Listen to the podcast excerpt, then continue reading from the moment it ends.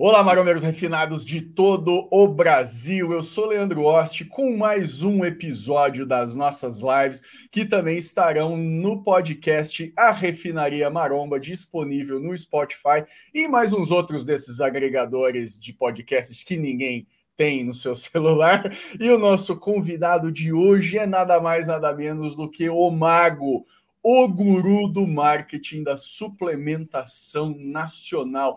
Carlos Tomaiolo, muito obrigado pela presença, meu amigo.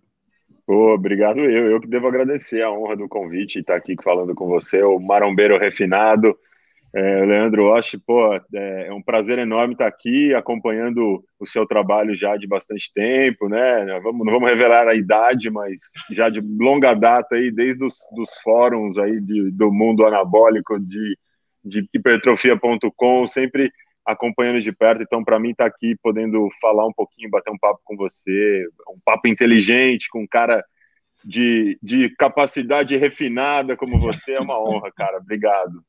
Eu é que estou me sentindo o maior rei da maromba hoje, com essa presença aqui refinada e anabólica. cadê, cadê a foto? Cadê a foto que o Terry que coloca você sua competindo? Põe, põe a foto agora. Ah, meu, os caras são foda. Aquela foto é de 2015, bicho. Os caras Caramba! Ficam... Faz seis anos que eu fiz aquela foto, os caras ficam ressuscitando aquilo toda vez. Olha isso, cara. Não, não o Terry que é sensacional, né? Tem um, uma, um senso de humor incrível. Ele tem, cara. E, e, e, a gente se dá muito bem por causa disso, porque ele é. acha também uma graça danada das bobeiras que eu falo. Imagina. E eu acho das dele. Então a gente acaba. Juntou. e falando de fotografia antiga, eu vi várias fotografias de você em competição. E aí, bicho? Quando é, quando é que foi isso? Quando é que veremos Carlão de novo na Master agora? Como é que, como é, que é a sua vida competitiva?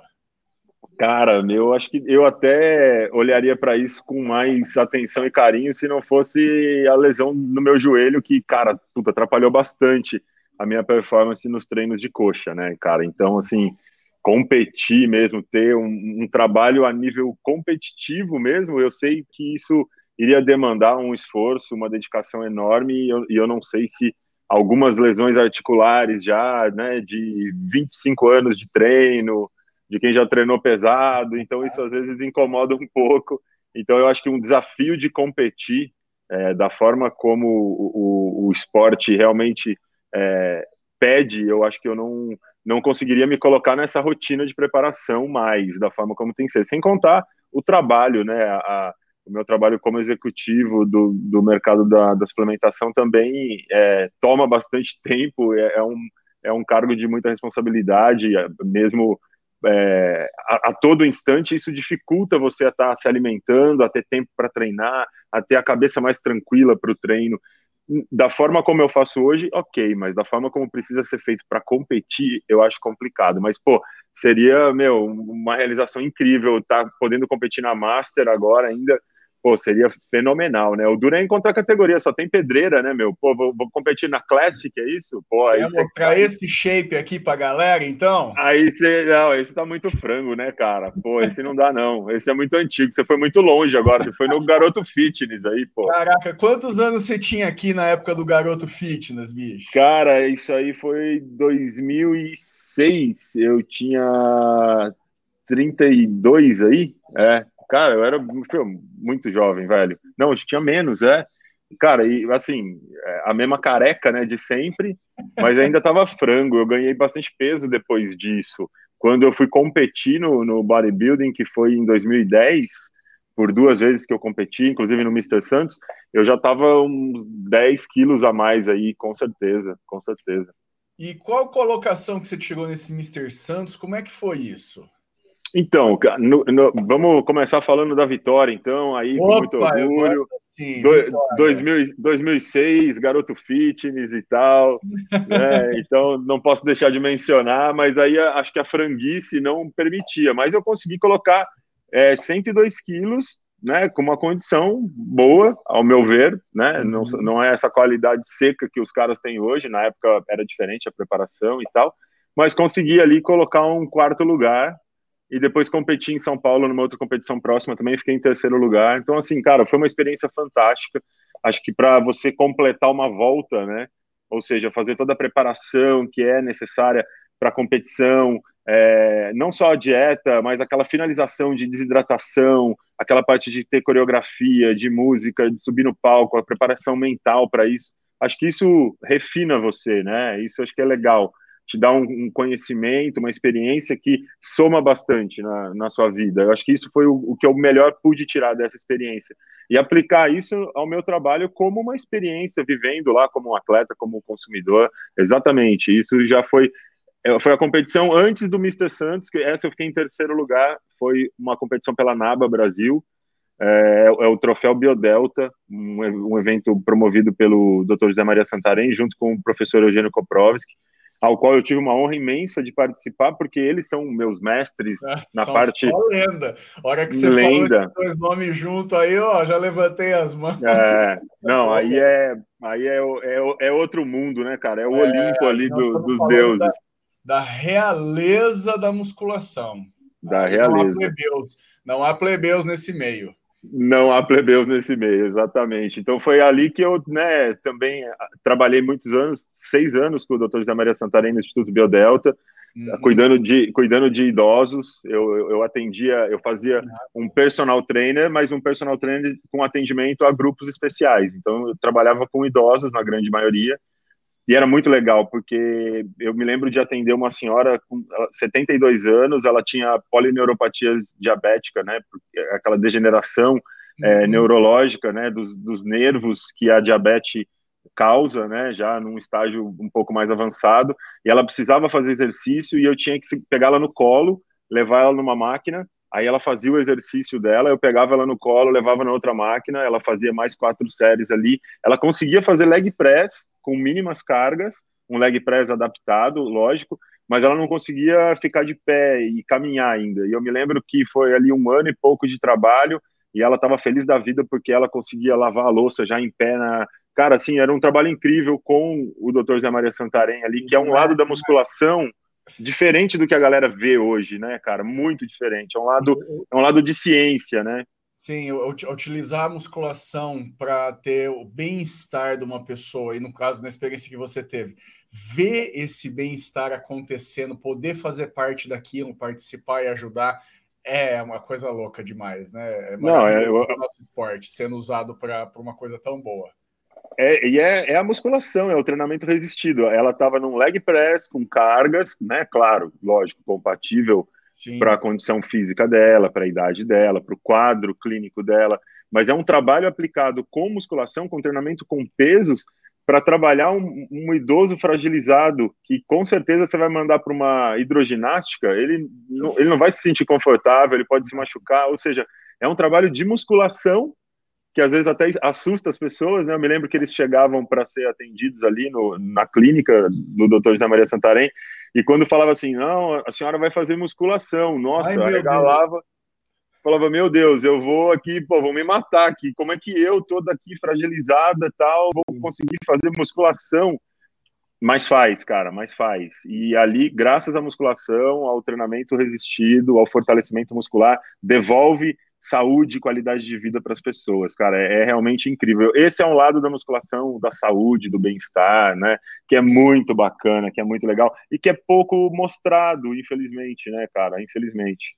É que vovôs e vovós fazendo exercício não dá mídia, né, bicho? Então, não dá mídia, é infelizmente. Para quem tá ali, né, que tá, tá trabalhando com isso, é extremamente gratificante e recompensador, mas não, não dá like, é verdade.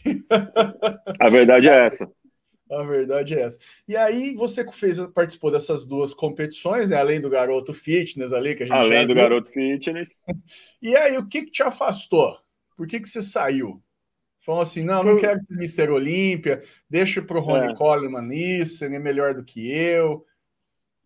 Não, acho que o, o primeiro ponto foi assim: é, você olhar e dizer, cara, eu, eu não, não tenho essa genética necessária para que chegue a ser um, Mr. Olímpia. Acho que, acho que você tem que reconhecer isso. Né? Pô, tem que ter um trabalho duro, tem que ter. Mas o conhecimento que eu tinha para a época, a minha idade, o amor pelo esporte, tudo me disseram, cara, não é o, não é o meu caminho, não é a, a melhor forma que eu poderei contribuir para esse esporte vai ser sendo atleta. Eu acho que eu vou poder contribuir de uma outra forma. E eu fui buscar esse outro caminho, contribuir para o crescimento do esporte, da saúde e por outro caminho e a oportunidade veio através da indústria. E depois, quando a oportunidade surgiu, aí por questão de foco eu tive que concentrar realmente no, no trabalho, naquela oportunidade, e deixar as competições de lado, né? E quando que essa oportunidade surgiu? Na verdade, eu vou perguntar antes disso. Quando é que você teve a ideia de continuar no meio, só que nos bastidores, de outra forma, trabalhar na indústria? Não, na verdade, isso foi em 2010. Eu, eu já trabalhava, né, atuava numa, numa empresa de, de nutrição esportiva, de suplementação, é, eu já atuava na Integral Médica como um expert, né, como um, um, um influenciador, um formador de opinião ali, um recebia pro, produtos, não, eu recebia produtos, eu era treinador, então eu, eu divulgava a marca, era um, era um trabalho comum da época, né, era uma uhum. forma como se fazia marketing também na época, era assim. E eu era um, um, desses influenciadores da época, né? Hoje se chama influenciador, na época eram formadores de opinião, né? Que é praticamente a mesma coisa, mas a forma atual é essa, influenciador. Você já era um treinador patrocinado, então. treinador patrocinado, resumindo, né? Então era foi isso que aconteceu. E a partir dessa oportunidade, é, os gestores da empresa me fizeram um convite para que eu pudesse é, compor o quadro da empresa, de, de funcionários da empresa, numa, numa posição de gestor de produto, ser um gerente de produto da nutrição esportiva. E, e, era um cargo, inclusive, que não existia no mercado. Eu fui o primeiro gestor de produto do mercado, né? E ali, nessa oportunidade, começou um trabalho é, de gosto e paixão mesmo pelo marketing, de me interessar estudar, me desenvolver dentro da, da carreira executiva, que é um outro trabalho totalmente diferente. E aí surgiram vários, várias questões interessantes que misturaram um pouco os mundos, né? Você é um bodybuilder, isso às vezes causa uma, uma, certa má impressão, né, de executivos, né? Tudo bem, é o mundo da nutrição esportiva, ele é bem peculiar. É, os executivos conhecem bem esse universo, mas às vezes a coisa se misturam e você acaba tendo contato com executivos de outros mercados e ele, quando você fala que você é um executivo e um cara de 115 quilos, fica um negócio meio esquisito, né, em primeiro momento. Isso é, é muito então, engraçado, cara. É, eu imagino, e, eu, e, era uma pergunta que eu ia te falar, porque, por exemplo, é, é normal que as pessoas cobrem muitas vezes, as pessoas des, desentendidas, elas cobrem que os executivos em geral do mundo fitness, desde o dono da academia, como o dono da loja de suplemento, o diretor de marketing de determinada empresa, cobram que os caras tenham putas shapes e não sei o quê. E a realidade é absolutamente contrária. E você pelo menos dos que eu conheço, é o único é, é, é executivo de grande empresa que tem um puta shape, que é um cara grande mesmo, que você olha e fala, caralho, o cara é enorme. Como é que é, é, como é que você chega numa reunião com outros empresários de outros ramos que não te conhecem e o cara olha e fala, ixi, Maria, esse aí só vai falar merda, porque ainda fica aquele estigma, né, do cara grandalhão que não sabe nada de coisa alguma. Como é que é isso? Exato. Exatamente, você falou tudo aí, cara. Não, já já sofri bullying já com isso, já em reuniões, já, cara, já já aconteceu. Bullying Porque... de gordinho, gordinho é, fazendo cara, bullying com o grandão, é isso? Pois é, cara, né? Aqueles coxinha executivo de mercado normal, né? Que são diferentes do nosso, né? É, cara, tem uma passagem muito interessante. Eu vou, eu vou te contar aqui, a gente volta nesse assunto que eu me lembrei agora, é até engraçado. Hum. Certa vez, é, enquanto eu trabalhava na probiótica, na época a Valent, a farmacêutica, era a dona da probiótica, né?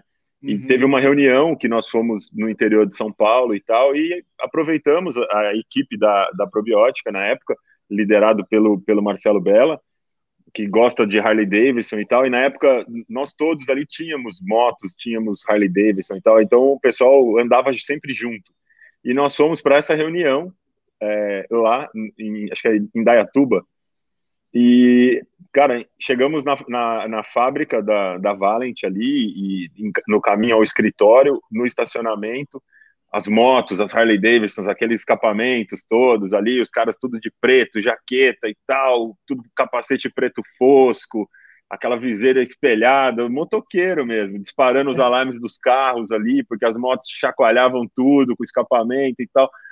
Cara, quando nós estacionamos, descemos, tiramos o capacete, assim, a galera da, da, da, equipe ali que iam participar com a gente, cara, todo mundo de suéter, assim, daquelas camisas Lacoste, com aqueles mocassim e tal.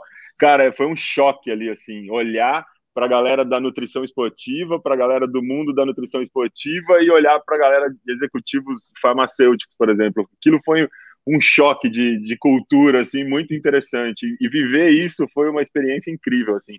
Mas sofri várias vezes esse tipo de preconceito, entendeu? Mas tem executivos do nosso meio, não vamos ser injustos aqui, que treinam bastante também, que estão no shape, que se mantêm, os caras estão ali preocupados com isso também. Tem bastante. Às vezes é quando vem gente de outros mercados.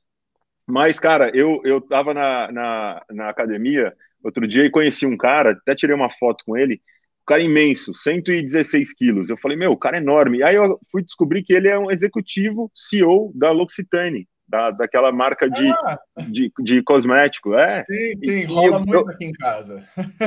Cara, bem. boa, boa, olha aí. E ele, cara, ele é um cara gigante, gigante. E é um executivo. A gente trocou uma ideia ali e a gente chegou exatamente nesse ponto. Falou, cara, você já sofreu muito preconceito por isso? Entendeu? Seja, a, gente chegou no mesmo ponto. Então, assim, cara, é, é, normal, eu acho que fica uma coisa muito diferente, né, do, do, comum, mas que acho que isso vai sendo quebrado aos poucos. Cada vez mais eu vejo a galera treinando, se cuidando aí, e acho que vão ter outros monstros aí também, com certeza. e quando você entrou né, definitivamente para a indústria da, da suplementação, foi na probiótica? Não, quando eu entrei, a primeira vez foi na Integral Médica. Na Integral Médica. Eu, eu, eu entrei. uma passagem pela probiótica também. Eu tive uma passagem pela probiótica com, antes de tudo como um treinador patrocinado, como você disse, né?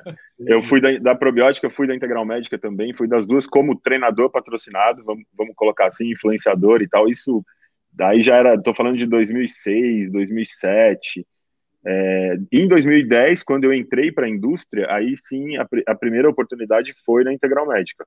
Entendi. Foi onde eu fiquei dois anos por ali e acabei é, liderando o projeto ali de criação da Darkness, da marca Darkness e toda a linha. Então, foi uma fase bem interessante, uma fase um pouco antes da Integral Médica, depois foi para o UFC, fez um grande patrocínio na televisão, na Rede Globo, com a luta, o, o MMA estava crescendo muito no Brasil, né? O UFC estava vindo para o Brasil e tal. Foi uma sacada interessante de, de, de, posicionamento ali também, mas nesse período eu não participei. Nesse período aí eu fui para a probiótica e fui é, ser gestor de marketing na probiótica. É, na época, a probiótica havia sido vendida para a Valent, a, a gestão era farmacêutica já, e o Bela que era o, o, gestor de marketing da empresa, se tornou o diretor-geral da empresa e me chamou, fez um convite para que eu viesse trabalhar como gestor de marketing da Probiótica. E, puta, foi uma experiência incrível ali. A Probiótica era líder de mercado na época e foi bem bacana, um aprendizado incrível, não só pela oportunidade de trabalhar com o Marcelo Bella, que é uma grande mente do, do, do marketing no nosso mercado, um dos meus mestres aí, mas também a oportunidade de estar tá trabalhando numa multinacional, né, numa outra pegada, num outro ritmo, assim, bem diferente de uma empresa familiar. É, são questões mais diferentes que foram importantes para o meu desenvolvimento profissional também. Só posicionando a galera aí, o Marcelo Bella hoje é o dono da Black School, Black é School. um dos executivos mais respeitados da suplementação do Brasil. Já tive a oportunidade de entrevistá-lo numa feira e, inclusive, ele já teve na minha academia. Ele veio para Londrina de Harley Davidson, da Olha aí, São Paulo é. para cá de Harley e veio acabou, a gente tem um amigo em comum e ele acabou fazendo uma visita ali na minha academia, foi super bacana. E também não é nada, não tem um aspecto de executivo assim, nem de longe, né? Porque é roupa de couro, cabelo comprido, barba e então, Harley Davidson. É, e... deve sofrer bullying. Então, não, com certeza, com certeza, porque é bem, destoa, né? É diferente, é bem diferente. Destoa bastante. E agora, em relação ao marketing, é Você, é, vocês tiveram então uma, um período de apoio ao UFC, à Rede Globo, não sei o que. Isso daí deve ser uma coisa, eu imagino, muito onerosa. Não deve ser nada barato você entrar né, num, num, ramo desse, por mais que a empresa seja grande, o, o gestor de marketing tem que pensar duas vezes. Mas esse tipo de propaganda, de publicidade, ela não é tão direcionada assim, porque você tem milhares de fãs de luta que não praticam luta nenhuma, que é o meu caso, por exemplo. Eu sei mais ou menos me movimentar, mas eu não sou um praticante assíduo de luta nenhuma. Você, você acha que vale a pena hoje, por exemplo, para uma marca qualquer no Brasil fazer é, um investimento relacionado a uma emissora aberta em algum esporte, como futebol, como luta, etc. Você acha que vale mais a pena isso? Ou mais a pena a mídia direcionada, no caso, canais e atletas de bodybuilding, etc? Eu acho que depende muito do posicionamento da marca, né? Da marca da qual a gente está falando. De modo geral, em sports nutrition, né, em nutrição esportiva, a grande mídia, a televisão, é, é um, um, canhão de mídia que vai pegar todo mundo, né? Milhares, milhões de pessoas que estão ali é, na televisão e muitos não conhecem o universo da suplementação, a grande maioria, né? Se nós pegarmos, o, o, nós não temos dados que mostrem o número de consumidores de suplemento no Brasil, não existe esse dado, né? Infelizmente, o nosso mercado não, não tem esse, essa capacidade de informação como tem a indústria farmacêutica, onde você puxa o CEP de uma rua e você sabe toda a medicação que é vendida ali o mundo do suplemento não tem. É, então isso falta dado, né, para você ter. Mas se a gente olhar para um mundo paralelo, que é o mundo das academias, são 36 mil academias, 36.500 academias no Brasil. Esses dados antes da pandemia, tá? Pós-pandemia ainda não vi nenhum dado atual sobre Talvez isso. Talvez tenha encolhido um pouco. Talvez tenha encolhido um pouco. É, acredito muito que sim. É, mas ali nós estamos falando de 9 milhões e meio 9 milhões e ponto 6 é, de praticantes inscritos nas academias, né? Agora, desse universo de 9 milhões e 600 mil pessoas, quantos consomem suplemento? Não são todos. Não, não é todo mundo que está na academia que consome suplemento, né? Muitos não consomem ainda, mas existe uma latência muito grande para consumo porque já estão dentro das academias. Então, só de olhar para isso, já existe uma oportunidade imensa, gigante, de crescer o mercado dentro das academias, porque a maioria ainda não consome, mas estão numa condição latente ao consumo. Olhando para isso, para uma grande, né, para uma para um, um, país enorme como o Brasil, a taxa de penetração é muito pequena ainda nas academias. Se você olhar para os Estados Unidos, são 38 mil academias, mas são 60 milhões de praticantes, né? É um número seis vezes maior que o do Brasil. E a cultura é diferente para o mundo do suplemento e tal. Então, isso impacta muito, existe uma diferença muito grande. Então, acredito que aqui a mídia mais direcionada seja, claro, o mais interessante, é um tiro mais certo, né? Você vai ser mais certeiro nos seus investimentos do que você ir para uma grande mídia como a televisão e muitas vezes as pessoas não estão não nem preparadas para receber aquela informação. Você vê lá o, o cara na Rede Globo, na novela, comendo uma barrinha, as pessoas não vão olhar e vão falar assim: ai, que vontade de comer uma barrinha de proteína. Deixa eu ir no mercado, deixa eu ligar aqui no iFood e pedir uma barrinha de proteína. Não é assim que a coisa acontece, né? Não é um, um choquito, um, um lolo. É, é uma coisa que tá, tem muito valor agregado ali. Por isso que o crescimento do mercado depende muito mais da informação, do conhecimento, do que da mídia necessariamente, né? Porque é um mercado de nicho. Agora, outras marcas com outros posicionamentos diferentes, né? Marcas de posicionamento orgânicos, clean label, saúde, bem-estar, é uma coisa que já tem um, uma amplitude maior do entendimento das pessoas. Então, acho que isso cabe, talvez, um investimento maior em mídia. E falando em Clean Label, ótima lembrança. É, eu, é uma opinião minha e eu queria saber qual é a sua. Às vezes eu estou falando uma grande merda, mas é, eu vejo um direcionamento de marketing é, das indústrias de suplemento no Brasil extremamente voltado para gente bombada e grande, atleta, e academia e não sei o que. E, e, a gente tem hoje uma população adulta e idosa gigante e em crescimento que tem medo de comprar, às vezes, um produto que tem um cara bombadão no rótulo. O cara não quer ver o Rony Coleman no rótulo uma senhorinha daquelas, ela olha aqui e fala: Minha nossa senhora, se eu tomar isso, eu vou morrer.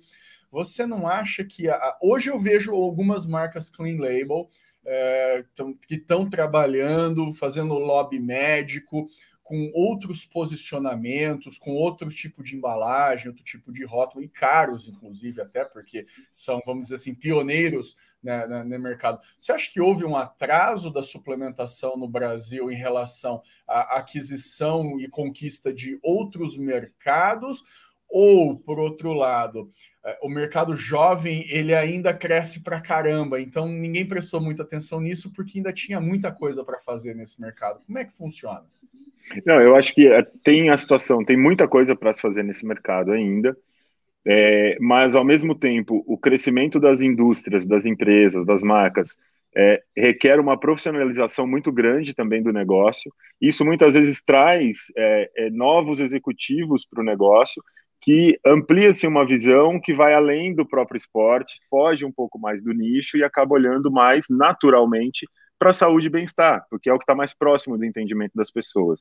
Então, acaba se tendo um direcionamento estratégico para esse caminho. Acho que aqui no Brasil isso é, demorou a acontecer, né? Aconteceu um pouco vindo do lado farmacêutico para o lado da nutrição, né? Aconteceu um pouco mais assim. É, mas, é, na verdade, o conceito já existe há muito tempo a própria Integral Médica, com o Dr. Bragança, em 83 já fazia produto para a saúde, né? Pra, pensando na saúde das pessoas. Eram produtos integrais, orgânicos e tal. Isso já era pensado na saúde das pessoas lá em 83. Tudo bem, ele é um cara fora da curva, visionário, enxergou tudo isso, mas ah, existe um movimento no mercado já há algum tempo teve a febre dos integrais, assim como teve a, a, febre do orgânico, né, que ainda acontece, isso se mistura um pouco. Hoje a, também o mercado é movido muito por moda, né, o, o, vegetariano, o vegano, a dieta cetogênica, e começam outra, outra vertente, que não é só a nutrição esportiva, mas aí sim a suplementação nutricional, acaba segmentando um pouco mais o mercado, mas isso requer um posicionamento de marca diferente, um posicionamento de um, um, branding diferente. Você mesmo falou, né? A senhorinha não quer ver o produto com o Rony Coleman né, na, na, na campanha. Eu entendo. Do mesmo jeito que o atleta não vai criar uma identificação com uma senhorinha na campanha. Então, é, acho que quem quer vender tudo para todo mundo acaba não vendendo nada para ninguém. É um pouco do que eu vejo. É, é um pouco do que eu vejo falta de não é? Eu, eu acredito muito nessa frase, bem simplória, mas é, é tem muita força, diz muita coisa. Eu acho que é, o, o mercado acaba é, olhando para né, por exemplo, assim, escuta o galo cantar e não sabe aonde foi. Então eu vejo as pessoas um pouco perdidas na modinha e acabam não conseguindo criar marcas que se sustentam, acabam sendo coisas muito voláteis, né? Que hoje é uma coisa, amanhã é outra e tal. Acabo vendo isso um pouco no mercado, mas o, o mercado clean label cresce absurdamente. O mercado do orgânico, né, o organic lifestyle, isso cresce absurdamente. Tem grandes marcas no Brasil já fazendo excelentes trabalhos né, nesse sentido. Então, acho que ele só vai crescer. Essa preocupação que vai além também da própria nutrição, da, né, a saúde é muito mais completa, tem um mindfulness nisso tudo, tem uma questão de sustentabilidade do planeta, da natureza, do meio ambiente. Então, tudo isso é o futuro, né, cara? Então, há uma preocupação. É, por exemplo, os potes dos produtos de suplemento, há uma preocupação com isso pelo grande volume de plástico que é produzido. Como que nós vamos solucionar isso, né? A galera talvez da nutrição esportiva, hardcore, lá, os bodybuilders não estão preocupados com os plásticos dos potes, mas a galera lá do clean label a galera que tem essa, essa preocupação, essa bandeira da sustentabilidade, vai olhar para isso em algum momento e vai criticar o mercado e vai dizer, tá, mas por que tantos potes assim, né? Vocês não respeitam a natureza? Então, um, é um movimento, cara, que tem que ser pensado em alguma hora. E quem está pensando nisso? Quem está parando para pensar nisso? Muito interessante. Eu, por exemplo, não tinha pensado nisso e tem tudo a ver com esse nicho de mercado. Lembrando a galera que está nos assistindo que sim, eu estou lendo os comentários, deixa aquele like bem gostoso. E nós estamos aqui na presença de um dos maiores executivos da maromba brasileira. E Obrigado. essa live vai ser salva em formato podcast no meu podcast Refinaria Maromba no Spotify. E eu tenho uma pergunta que é pessoal mesmo e é uma dúvida grande. Talvez alguém já tenha pensado nisso aqui também nos comentários, que é, eu tenho canal no YouTube, já, na verdade eu participo né, de, de YouTube já faz acho que sete ou oito anos, oito ou nove anos, talvez, e o meu próprio canal ele tem acho que em torno de sete anos, e nesse período né, da, da do YouTube Maromba, puta, eu já vi acontecer uma série de coisas, inclusive eu vi acontecer uma evolução agora nos últimos anos, da qual você fez parte, que é o canal da Integral Médica, formado com atletas e com conteúdo para atletas. É, a minha pergunta é a seguinte: a gente tinha no início né, do, do YouTube Maromba muito, muitos canais e muitos youtubers que faziam, e ainda existe isso, ainda fazem milhões de views, com milhões de seguidores, com o que a gente pode chamar de besteirol, né? com uh, um monte de coisa, brincadeiras, besteirol mesmo, não é, não é pejorativo isso, é, é um, é um formato de, de entretenimento. Entretenimento, eu, isso. Exato. Eu acredito que o Besterol Maromba, apesar de ele ter muitos adeptos e muitos seguidores e ter uma ampla penetração nesse mercado, muito provavelmente ele é formado por uma galera mais nova que talvez dependa do pai e da mãe para comprar um suplemento ou para gastar com um pote de whey, ou que às vezes não tem 200, 300 conto para manter uma cesta de suplementos básica mensal. Você concorda com isso? Você acha que o besterol maromba ele reverte em vendas ou é mais para agregar público, seja lá qual público for? Eu, eu, concordo em partes pelo seguinte: eu acho que todo conteúdo é válido, né? Eu acho que dentro do YouTube, vamos olhar a plataforma, né? A gente está olhando para o YouTube. O YouTube ali, qual que é o propósito? É você construir um canal que produza muitas visualizações, que tenha muitos inscritos, que gere engajamento, porque você ganha com isso. E o interesse do YouTube é que isso aconteça, né? O YouTube ele, ele, ele se interessa por isso, porque se você tem um canal de sucesso, você atrai anunciantes e você ganha dinheiro e o YouTube também, né? Então eu acho que esse é o propósito da plataforma. Pensando nisso, alguns influenciadores e youtubers é, se propõem a fazer trabalhos diversos para sair em busca desse sucesso né, que a plataforma oferece, que é uma, uma interessante oportunidade para se ganhar dinheiro, para crescer, para conquistar as coisas na vida. Eu acho que isso é totalmente normal. E você cria conteúdo daquele que você quiser daquele que você gosta de fazer, daquele que você se sente bem. E, e o propósito é sempre agregar mais visualizações, mais inscritos. Então, algumas pessoas elas acabam olhando para determinados nichos e acabam se jogando ali para tentar extrair né, o que aquele nicho tem de, de visualizações, de né, o famoso hype, e trazer isso um pouco para dentro do canal. Eu não vejo nenhum problema nisso, isso é totalmente não, normal. Problema nenhum. Né? Inclusive, eu elogio demais esse tipo claro. de conteúdo, porque tem muita visualização e tem muito público. Mas a, a, a, questão fica: gera retorno financeiro para a marca? É, eu, eu acho que o, o retorno financeiro ele pode ser pouco olhando no sentido de quem é o público. A maior parte do público são menores de idade, que geralmente precisam é, do dinheiro dos pais, do aval dos pais, da companhia dos pais para comprar um suplemento e tal. Então, talvez isso gere é, pouco, mas eu, eu, não acho que isso seja desprezível, tá? Pelo contrário. Até uhum. porque esses são novos consumidores. Eles estão começando no mundo né, da, da, da nutrição esportiva, do suplemento. E eles vão entrar um investimento por. Para dar marca, um investimento futuro. Eles já estão se fixando na mente destes novos clientes que agora simpatizam com a marca e no futuro podem gerar uma compra. É nesse sentido? Exatamente, você já está fixando a sua marca, conversando com o consumidor. Só que aí você tem que ter um formato específico, uma comunicação específica para aquele tipo de público, né? Existe um, existe um posicionamento correto da forma como você faz o vídeo, a capa do vídeo, o título do vídeo. Tem toda uma, uma forma para atingir aquele público específico que você atinge com esse formato. Agora, é, esse tipo de público é importante, lógico, porque ele é o consumidor, ele é o consumidor que hoje consome pouco, mas amanhã pode consumir bastante e pode, inclusive, se tornar um influenciador, e ele vai crescendo nessa cadeia de influência. Ele começa como a base da pirâmide, porque ele não gera influência em ninguém, porque ele ainda é, é novo, é um, é um iniciante no, no universo mas ele vai crescendo e vai ganhando relevância de repente até se tornar uma pessoa que gera influência numa determinada base. Acho que isso é, é o mais importante, mas tem que ter um conteúdo adequado para trabalhar e conversar com esse público. Então, acho que não é um público que ele é desprezível de forma alguma. O consumidor está ali. Você só precisa adequar o formato para conversar com ele. Por quê? Você acha que não é, é muito mais fácil para um iniciante vir para o lado é, do entretenimento do que do lado da ciência? Você não acha?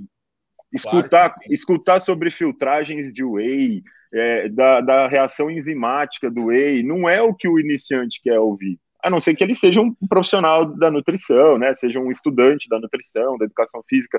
Senão é mais difícil. Então é muito mais fácil para o público comum vir para o mundo do suplemento através do mundo do entretenimento, da piada, do besterol, da risada, da fofoca, da treta, porque uhum. é o que a uhum. molecada gosta. Então, as marcas têm que se adequarem a esse momento, a essa situação, para produzir conteúdos adequados para esse tipo de público, sem que isso prejudique o posicionamento da marca. Esse é o grande lance, entende?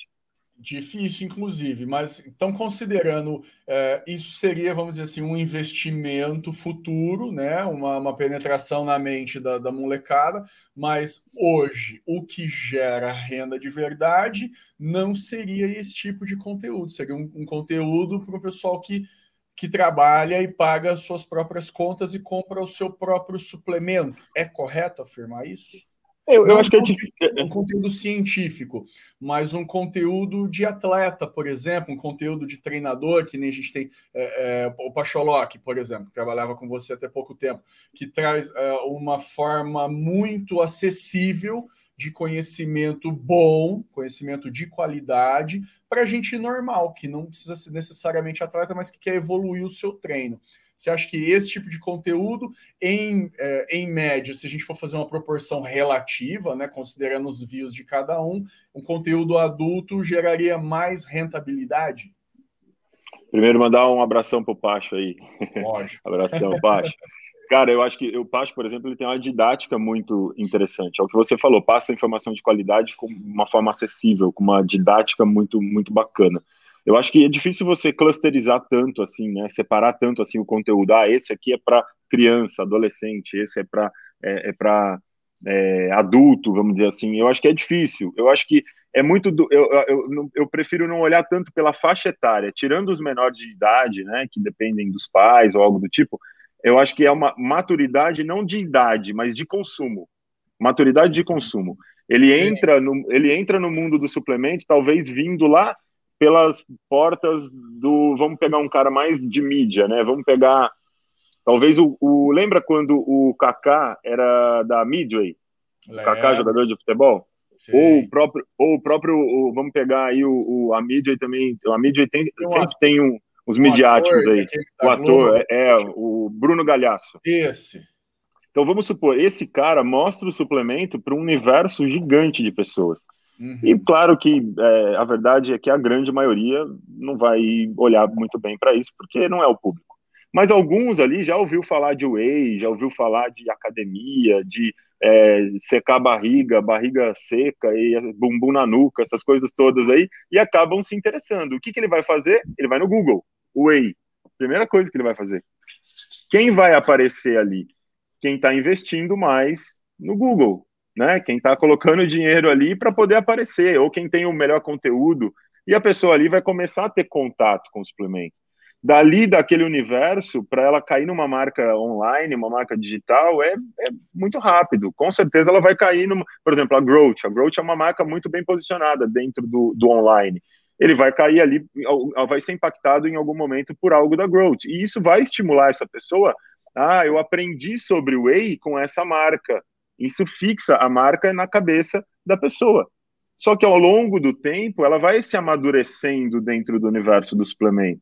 O consumo vai amadurecendo, ela vai entendendo a diferença entre uma whey isolada, uma concentrada, o que, que é um BCA, o que, que é um aminoácido essencial, ela começa a entender para que serve a glutamina, para que serve a creatina, e esse amadurecimento também ocorre na identificação dela com as marcas, com os conteúdos. Você acha que se o cara for para o YouTube é, para assistir um conteúdo do canal, por exemplo, do seu canal, por exemplo, ele vai assistir um conteúdo do seu canal, ele não vai ser impactado por um vídeo de uma marca de suplemento? Vai, vai aparecer para ele um outro vídeo. Vai. Então, a, a, a, migração acontece muito rápido. E a marca que tem um bom posicionamento, um bom branding, que tem é, um bom portfólio de produtos, que tem um bom poder de inspirar as pessoas, de motivar as pessoas, de se comunicar com as pessoas, criar uma sensação de pertencimento, é a marca que vai ganhar esse, esse grande, é, esse, esse grande consumidor aí, a grande atenção. E isso acontece muito rápido. Então, essas estratégias de branding servem para isso. Esse é o trabalho, né? Ganhar a atenção do consumidor, a confiança do consumidor, ganhar o carinho, o coração, a mente do consumidor. Esse é o trabalho de branding. Você, citou agora a, a, Growth, na minha, eu, eu, acredito que ela seja a marca que domina o mercado online hoje. Com certeza. Mas, é, provavelmente sim. E a pergunta sim. é: é, aqui em Londrina, pelo menos, a gente tinha no começo dos anos 2000, 2005, 2010, uma série de lojas de suplemento e hoje umas poucas delas sobreviveram, lojas físicas. Você acha que elas, elas obviamente estão sendo engolidas pouco a pouco pelo e-commerce, que é muito forte, né, especialmente no Brasil, mas eu não acredito que vá haver um fim. Você tem uma ideia de proporção de como é que está a porcentagem de venda online e venda física de suplementos hoje? Já está meio a meio ou a, a venda física ainda supera muito a venda online? A venda física supera ainda é, bastante a, a venda online. Eu acredito hoje que a venda online total ainda não, não consegue é, fazer 30%, 25% mais ou menos de, do, da, da, representação total de venda. Tá? E você acha que Agora, vai mudar pós, no futuro ou vai pós ficar pandemia, assim? eu acho que pós-pandemia a gente tem uma, uma reeducação né, nas pessoas aí nesse consumo. Então, acredito que isso tem acelerado um pouco mais o processo, por isso esses números, acredito que eles eram menores antes disso, tá? E acredito sim que ele vai crescer, a tendência é, é crescer realmente, é, visto do que acontece no mercado americano, né? O mercado americano é a grande referência para o mundo da, da, da suplementação, eles têm pelo menos 30 anos aí na nossa frente, é, e ali é onde a coisa acontece e já aconteceu, né? A, a, a, tudo está sendo feito digitalmente, online. Mas eu acho que não é só a capacidade de você ser online ou não. Eu acho que você tem que ser on e off, né? É aquela coisa do omnichannel, né? Eu acho que esse é o futuro, é caminhar para esse tipo de construção, né? Eu vejo que é, marcas que são online, elas têm dificuldades também, enfrentam um, um, limite, né, que é o tamanho do mercado online, que vai crescer com certeza, mas ainda é um limite. E ela tem um problema, que é o, o canal físico, né? O canal físico, ela não pode estar no canal físico. E as marcas que estão no canal físico também têm uma dificuldade de se tornarem online, não só pela mudança de cultura toda que tem que haver na empresa para que isso aconteça de forma correta, mas também pelo próprio mercado né? Que você fica difícil. Você começa, você começa a ser online e o seu cliente, né? Que é o, o seu cliente ali offline, você começa a virar um concorrente dele. Às vezes acaba isso acaba sendo um pouco complicado também. É um é um, um, um grande desafio aí no mercado essa transformação digital ela acontece em outros mercados, já aconteceu muito mais rápido. No mundo da suplementação, eu entendo que isso demore um pouco mais, porque esse mercado tem peculiaridades é, que são importantes na tratativa nessa transformação digital, que algumas empresas se esquecem muitas vezes, isso coloca em risco o branding da marca, isso coloca em risco toda aquela força de marca, porque você não pode só se transformar simplesmente num comércio digital. Você tem que manter o seu branding, você tem que manter a força da sua marca, o desejo da sua marca. Eu acho que isso é, é, é o grande equilíbrio aí que vai é, dizer o melhor caminho, tá? Mas a transformação está aí acontecendo já há bastante tempo. Então, o segredo é tentar estar em todo lugar possível, né? Tanto físico é. quanto online, supermercado, posto de gasolina, aonde vender um alimento, eu estarei lá. Essa é a proposta? É, não, e não só isso, você ter é, soluções de serviços mesmo ao consumidor, né? Você tem, por exemplo, o, o lojista, ele pode ser um distribuidor da sua marca, né? Ele pode trabalhar nesse sentido, né? Você é, trabalhar ali com, com ele entregando o seu produto, né, pela, pela região. Então, assim, esse trabalho de é, transformação digital, ele vai ocorrer e ele tem que, o lojista, o, o, físico, ele tem que se envolver nesse processo de alguma forma, né, e isso, claro, vai também dar uma selecionada no mercado das, das lojas, porque muitos que também não têm uma boa administração, infelizmente não têm uma, uma, habilidade com o negócio vão sofrer e aqueles que já estão se transformando digitalmente vão sair na frente. Então, acho que tem que haver dos dois lados, tanto a indústria quanto o varejo tem que trabalhar ali, num, ali a quatro mãos para que isso aconteça da melhor forma. O Brasil ainda é um mercado em franca expansão né, na suplementação, cresce para dois dígitos por ano há muitos anos, né? A não ser agora na pandemia, que talvez não tenha acontecido isso, mas mesmo assim houve um crescimento. O marketing de suplementos, ele também tem se desenvolvido muito né, nesses últimos anos. Qual que você acha que é a tendência desse marketing? Qual que vai ser o direcionamento das marcas daqui para frente? Mas você diz em, em algum segmento específico? Em, em, que sentido? Em sentido, empresas grandes, as, as quatro ou cinco maiores do, do segmento de suplementos, qual que é o direcionamento que eles vão dar? Eles vamos continuar com marcas voltadas para atleta, conteúdo maromba. É, hoje eu sei que a Integral Médica já investe em, em é, clean labels, né, marcas brancas, vamos dizer assim, com uhum. coisas mais é, menos Ronnie Coleman no, no, rótulo, uma coisa mais acessível para pessoas normais. Você acha que esse é o futuro? Existe algum outro direcionamento? Qual que é o teu pensamento sobre isso? Eu acho que esse mercado é o que mais vai crescer. É o mercado de orgânico, o mercado clean label, esse mercado é o mercado que, que mais vai crescer, que mais vai ter oportunidade, com certeza. Né? O mundo está caminhando para isso.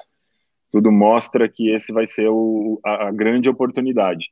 Mas vai crescer como um todo, assim como já cresce bastante, como eu falei, tem uma oportunidade gigante dentro do esportivo.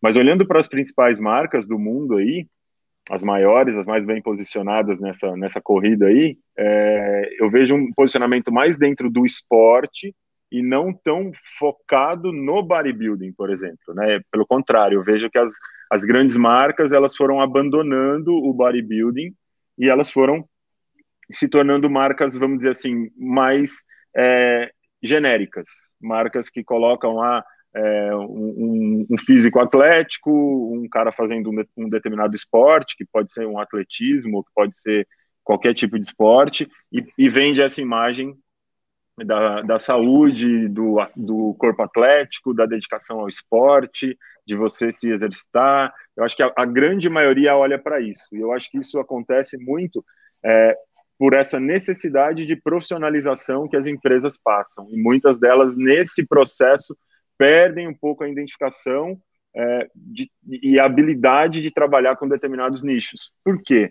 eu digo isso? É, eu acho que um mercado conquistado ele não deve ser perdido, né? Um território conquistado ele não deve ser perdido. Então acho que a segmentação está aí para isso. Se você dominou um território, por que não segmentar e dominar outro? Por que, que eu tenho que abandonar esse território para conquistar outro? Então acho que esse é um pouco do posicionamento. E aí eu acho que a segmentação é o grande caminho, que aí responde um pouco o que a gente começou a dizer de que marcas clean label tem um caminho, marcas de sports nutrition tem outro. E em países onde a suplementação já está mais desenvolvida, no caso nos Estados Unidos, existe uma mistura do clean label com o esportivo já. Isso frita um pouco a cabeça, mas existe. É, você vê um... identificam mais, uh, vamos dizer assim, a qualidade do que exatamente a marca. Não, existe, por exemplo, marcas de, com DNA em Sports Nutrition que uhum. possuem pré-treinos, que são produtos direcionados para treinamento, o nome já diz, pré-treino, mas são produtos verdes, São produtos clean label, são produtos hum. sem corante, sem química, ah, sem. Entendi. Entendeu? Então, por exemplo, você pega a, a Get, ela tem o Nitraflex numa versão, a Get alemã, sabe? A uhum. marca do. Patro... Uhum. Não sei se ainda patrocina o Big Ham, mas patrocinou muito tempo. Não patrocina. Sadik. Ah, o Big Ham, é, o Big Ham tá na Dragon, né? Tá na Dragon. Agora tá Dragon, patrocina o Sadicão, nosso brother, Sadik Adskovic. Sadik, grande Sadik, exatamente. Então, eles, eles possuem um pré-treino, que é um produto extremamente sports nutrition, né, e de uma marca pesada, assim, uhum. e ele é um produto que o rótulo, ele já é, o rótulo é diferente, ele tem um, um, um, rótulo com um tom mais, assim, orgânico, verdinho, e aquilo ali é para quem está preocupado, quem é atleta, quem é bodybuilder, e está preocupado em consumir um pré-treino que não eh, seja tão tóxico para o organismo, digamos assim, né? Aí é uma questão de público, é, é, muito complicado. Lá a maturação do mercado já está nesse ponto. Talvez aqui a galera do, do hardcore, do sports nutrition, eles não estão olhando o, o, o a, se a sucralose é nociva ou não. Ele quer saber, deixa eu ver quanto tem de proteína aí, deixa eu ver quanto é. tem de carboidrato. Ah, tem sucralose. Ah, tem caloria? Não, então é esse mesmo. Bora, vamos lá. Então, é um outro público, entende? Ele, ele se comunica de forma diferente. Só que isso ainda não chegou aqui no Brasil. Mas é uma tendência para o futuro, com certeza, os atletas olharem para uma questão mais de saúde. Pô, então por que, que a minha digestão não pode ser melhor? Esse produto tem probióticos na fórmula. Por que, que esse produto. Eu, então eu vou usar esse whey, porque a digestão vai ser melhor. Então começa a ver uma, uma preocupação diferente de só performance, performance, performance, né? Então aí, é, aí é onde vai mudando, né? São, são tendências. Lembrando mais uma vez a galera para deixar um like bem gostoso aí para nós e agora que vai. Se você encontrar o Cariani na rua, vocês vão sair na porrada? claro que não, de forma alguma. Pô, como assim, Eu... bicho? É, pô, querendo imagina. ver sangue maromba aqui rolando a galera gosta, né, cara? Lembra daquele, você lembra daquele jornal é, Notícias Populares? Acho que não existe ainda, sim, jornal físico, tá? Aquele jornal, se você torcesse ele, ele escorria sangue, né? Maravilhoso. Notícias sobre invasões alienígenas, é, que ressuscitava. Eu lembro disso aí. Eles colocavam uma gostosa de biquíni na capa, lembra?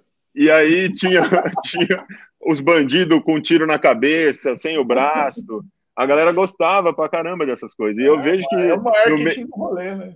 Faz parte, mas é, é legal ver esse entretenimento. Eu, eu acho que eu, eu, eu tenho 42 anos, estou nesse mercado há 11 anos, eu vi toda essa mudança de rede social, de digital, eu vi tudo isso acontecer, eu tive que me adaptar, eu tive que reaprender muita coisa, e a forma como eu passei a olhar esse tipo de conteúdo mudou, porque isso é uma realidade, cara. Isso é tá aí, é um conteúdo tem que ser respeitado. Isso acontece mesmo, tem seu público, esse público é importante, tem consumidor aí dentro, e a, a gente tem que trabalhar uma forma de conversar com eles, cara. É isso, é isso. A galera tá lá ávida por atenção, cara. Eu, eu, eu Vou, vou, te contar uma outra passagem que eu ainda não contei, mas bem interessante. Essa é, é novidade. Exclusivo para o meu amigo Leandro Oste. Cara, te, eu, eu, eu cheguei a, na, naqueles momentos ali de, de linchamento virtual, de xingamento né, na, na rede social, eu cheguei a trocar ideia com algumas pessoas. Nossa, nos directs. Sério? Tro e aí? Troquei ideia, porque eu falei, cara, deixa eu entender o que, que, que, se passa, né? Eu gosto de conhecer a cabeça das pessoas, né? O pessoal me chama de professor Xavier, assim, acho que é porque eu gosto de estudar a mente das pessoas. E aí eu, eu pude ver ali, cara, que muitos é falta de atenção, cara. A galera quer atenção, quer que você quer ser notado, quer que você converse. É. Muitos ali que começou me xingando, blá, blá, blá, e tinha até uma. Eu entrei no direct, tinha até um, um, direct antigo me detonando e eu não tinha visto. E eu falei, pô, mas o que que acontece? Por que que você tá me xingando tanto assim? O que que tá rolando? E aí começava, cara, educadamente, não entrei para brigar, para treta nenhuma. E eu via, depois de né, um pouco de, de conversar ali, de, cara, revertir a situação. Pô, obrigado, você, puta, o cara nota 10, virei seu fã. Aí eu via e falo, cara, pô, olha isso, que louco, né? As pessoas querem atenção. Só que muitas vezes a gente. quer carinho, né, bicho? Cara, eu acho que sim, velho. Tem assim, tem muitos, claro, que é maldade mesmo. O cara te odeia, vai te odiar mesmo. Cara, puta, eu sempre sofri com isso, desde moleque na escola, com bullying. É normal, sei lidar bem com isso, não há problema nenhum. O executivo bombadão continua sofrendo, né?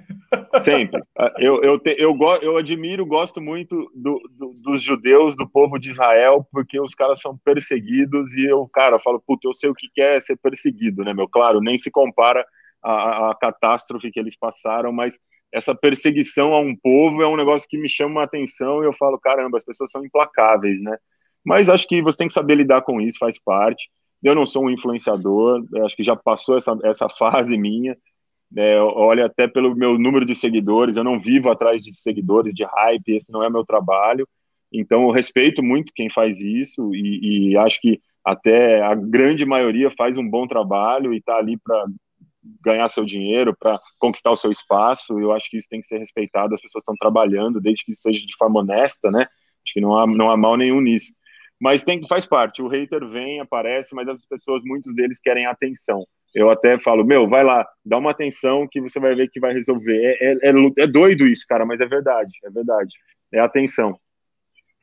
Hoje a gente tem é, uma uma vertente né, já há algum tempo no YouTube de produção de conteúdo maromba, que são as casas maromba, né? Eu, eu falo, mas assim, eu só vejo os headlines, eu não acompanhei, nunca assisti nenhum episódio de nenhuma casa, mas é a minha. Eu assisto outras coisas, não é que eu não vejo o YouTube, não é isso. E hoje a gente tem os CTs, já é um conteúdo que eventualmente eu assisto um vídeo ou outro.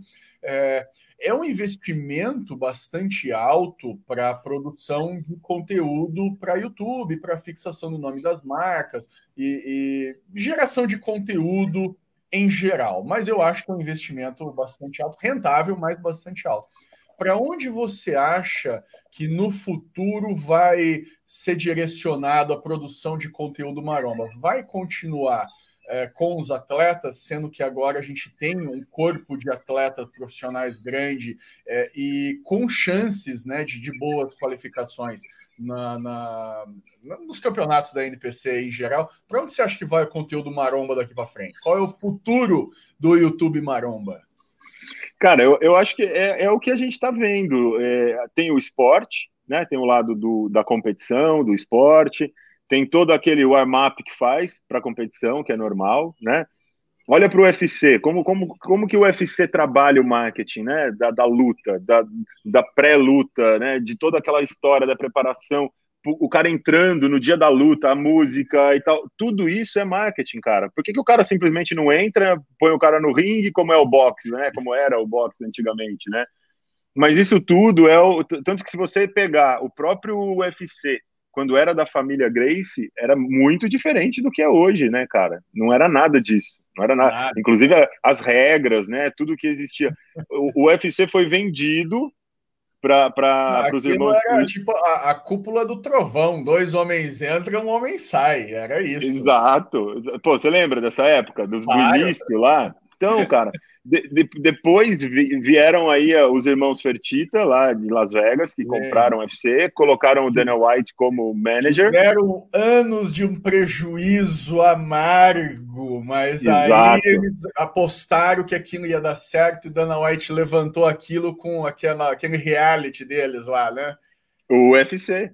É, é, não, é, é, é, aquele da, da, da, Até teve aqui no, no na Globo. Aqui, é, é Ultimate Fight Championship, que é né, com, que eles pegam os dois, luta, os dois lutadores profissionais, montam o time e ali vai sair um contra o outro, vai, né? Tem toda aquela promoção. Esse reality, é, o que, que aconteceu ali? O, o formato é, UFC dos Grace era um formato que não ia ter muita mídia, pelo contrário, ia a galera, nossa, isso é sangue, isso é violência e era tal. horrível. É, assim, horrível aos olhos da mídia. Pra galera raiz, quem, quem é raiz, adora, adora, entendeu? Eu, eu, eu conheço o lutador das antigas aí, faixa preta de Gil, que fala isso. Cara, o negócio é, meu, dedo no olho e foda-se, entendeu? Era assim, vale tudo, vale tudo, entendeu? Mas a coisa foi aprimorada por um grande gênio, Daniel White, um cara de, de branding que conseguiu transformar tudo isso num grande entretenimento. E aí trouxe patrocinadores, transformou nesse negócio né, bilionário que é o UFC, a marca UFC, né? Que está todo momento aí se reinventando, tem altos e baixos e tal. Mas isso acontece a mesma coisa no mundo da musculação, né? Essa, essa transformação que existe hoje da rede social, dos influenciadores, quem é genuíno do mundo do bodybuilding, quem é old school, lógico que vai sentir mais resistência. Eu me lembro quando saiu a categoria Men's Physique, tinham muitos treinadores que zoavam demais. Ah, os bermudinha, ah, os que não tem coxa, ah, os, os meio, meio homem. Aí, cara, eu já vi tanta zoeira. E hoje, graças, graças a grandes influenciadores como você, o Felipe Franco, atletas da, da Men's Physique aí, que conseguiram mudar essa visão da galera e trouxe uma visão muito diferente. Mas no início foi assim, cara. Eu acompanhei o nascimento da, da categoria Men's Physique. Eu fiquei sabendo do nascimento é, não, eu mesmo, eu mesmo, quando vi, meti a boca pra caralho. Foi, nossa, então, olha cara. só esse boiolão de bermuda, que papo é esse? E, e, as poses, as poses, cara, era um negócio, pô, cara, foi difícil de, de, de entender. Então, assim, Sim. é normal. Eu acho que esses choques culturais, assim, são normais, mas a gente tem que ir se adaptando. Quem é profissional do mercado, trabalha com isso, tem que fazer uma leitura de tudo isso e se adaptar, porque tem que se reinventar, né, cara? Senão você para no tempo. E aí você perde o bonde passa, você fica para trás.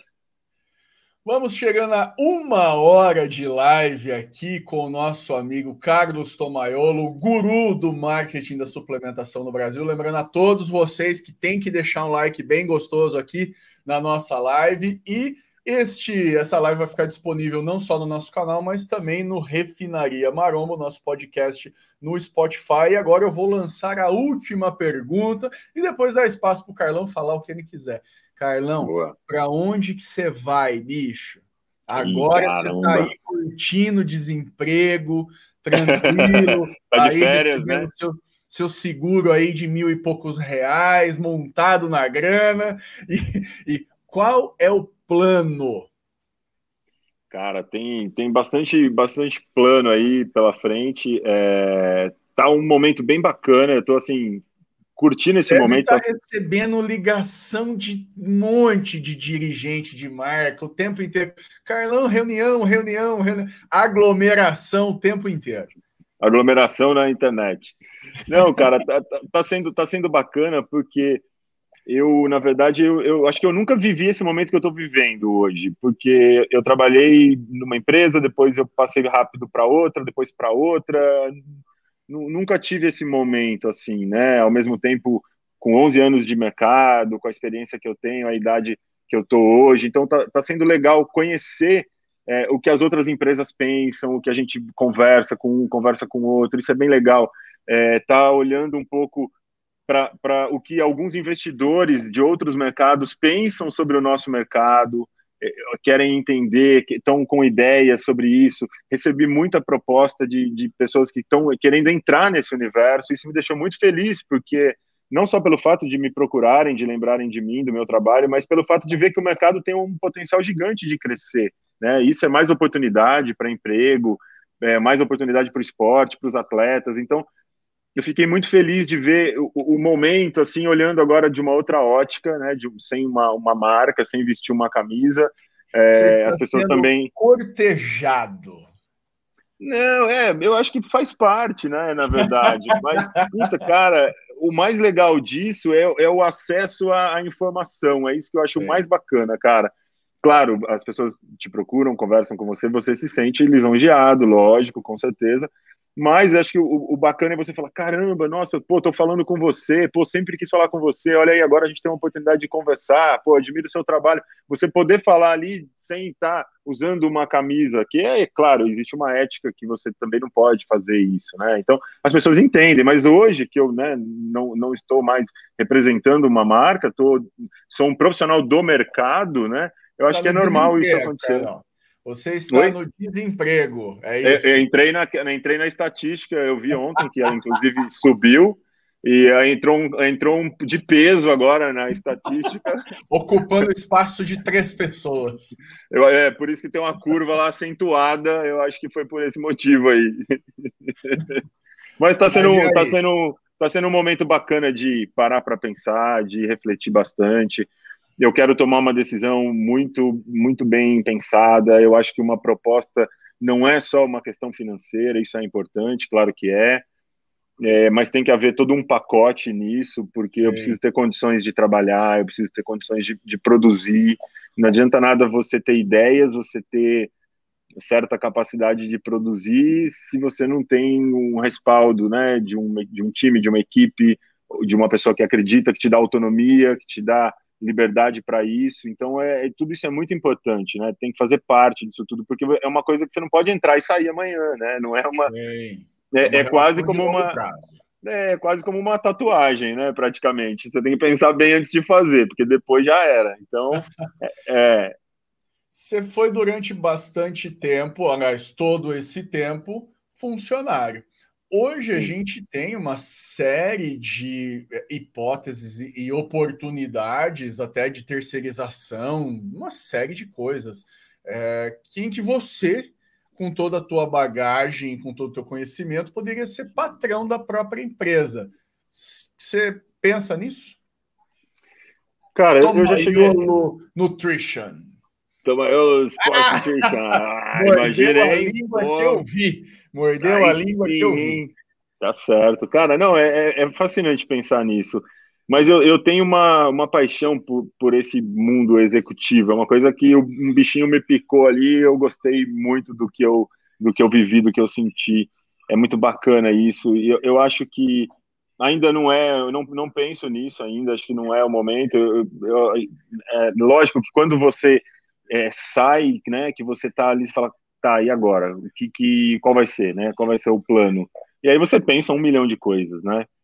E eu pensei, cheguei a pensar assim, pô, será que é o momento? Será que eu, eu, eu posso fazer isso? Isso vai dar certo? Tem, tem, tem todas aquelas questões, não é fácil, né? Não é fácil, não basta só você ter o, o, o conhecimento, a vontade, querer fazer, acreditar, né? Não basta só isso a gente acaba né, tendo experiências acumuladas ao longo desse tempo e a gente para para pensar. Então, eu decidi que quero continuar é, o meu caminho como executivo desse mercado mesmo. Acho que eu tenho muito a produzir ainda. É, eu tenho 42 anos, mas aconteceu, eu tenho 11 anos só desse mercado, então as coisas aconteceram tarde para mim. Eu acho que tem muita coisa a ser realizada. Eu, eu tenho algum, algumas ideias e alguns projetos que eu ainda não consegui realizar e eu quero realizá-los. Eu tenho é, acredito muito neles, acho que isso iria trazer é, é uma satisfação pessoal para mim, bem bacana. É, às vezes eu penso em, em que é legal você estar tá numa marca, num desafio, numa marca pequena, para você ter aquela sensação mesmo de construção, sabe? De você empreender mesmo, né? Não é meu, mas eu estou ali numa situação de construção e claro, né? é, você ter ali uma boa condição para que isso aconteça, para que você possa se dedicar e fazer isso acontecer. Ou até mesmo você estar tá numa grande marca e poder fazer ela crescer ainda mais, aceitar os desafios, né? Que é você pegar uma grande marca e já e que já, já é líder ou já, ou já é grande e fazer ela crescer ainda mais, né? Um, um, um recordista é, mundial para melhorar milésimos ele demora anos e anos e anos de treinamento. Então às vezes é, é, um, é um desafio diferente. Mas eu penso em, em todos os sentidos, mas ainda não tenho nada definido ainda, só estudos ainda por enquanto. Uh, achei que a gente ia ouvir aqui uma notícia bombástica agora. Já pensou, mas... uma revelação? então, meus amigos, agora eu quero pedir para o Tomaiola as, as suas últimas palavras para os seus fãs, para os seus haters, para aquele cara que, é, assim como eu, viu que não dava para ser Mister Olímpia, né? A realidade foi esfregada no focinho e falou assim: puta, mas eu quero ficar envolvido com o esporte. Eu amo bodybuilder. Eu, eu gosto de ver homens de sunga. É triste falar isso, a minha família não apoia, mas eu acho massa pra caramba, uma bizarrice danada. Então eu vou fazer alguma outra coisa, eu vou ser uh, youtuber, eu vou ter uma academia, eu vou ser executivo de uma empresa de suplementos, eu vou ter uma loja suas palavras finais para essas pessoas. É isso, cara, é isso. Bom, eu quero só é, agradecer, acho que por, tudo que está acontecendo na minha vida hoje, é, o apoio que eu estou tendo de todo mundo, do mesmo jeito que há um ano atrás eu passei os piores momentos da, da, da, internet aí, terrível. Eu tô vendo muita gente me apoiando, me mandando mensagem. Eu acho que isso está muito legal, está muito bacana. Eu quero agradecer a todos vocês que estão torcendo, estão aí nessa expectativa. É, eu vejo isso com, com muito carinho de todo mundo, então eu tenho aqui a minha gratidão por isso tudo. É, quero agradecer a você mais uma vez, porque, pô, é, sempre acompanhando o seu trabalho e vendo, pô, uma hora eu quero bater um papo com ele. E, e, aí, e aí, pô, tô aqui hoje, conversamos rapidamente lá no campeonato, no palco ali e tal. Falei, cara, pô, um dia eu quero trabalhar com você, trabalhar junto vai ser um prazer e tal. Lembra? E aí eu falei, pô, tá aqui hoje, então, cara, também agradecer é a você a, a oportunidade aí.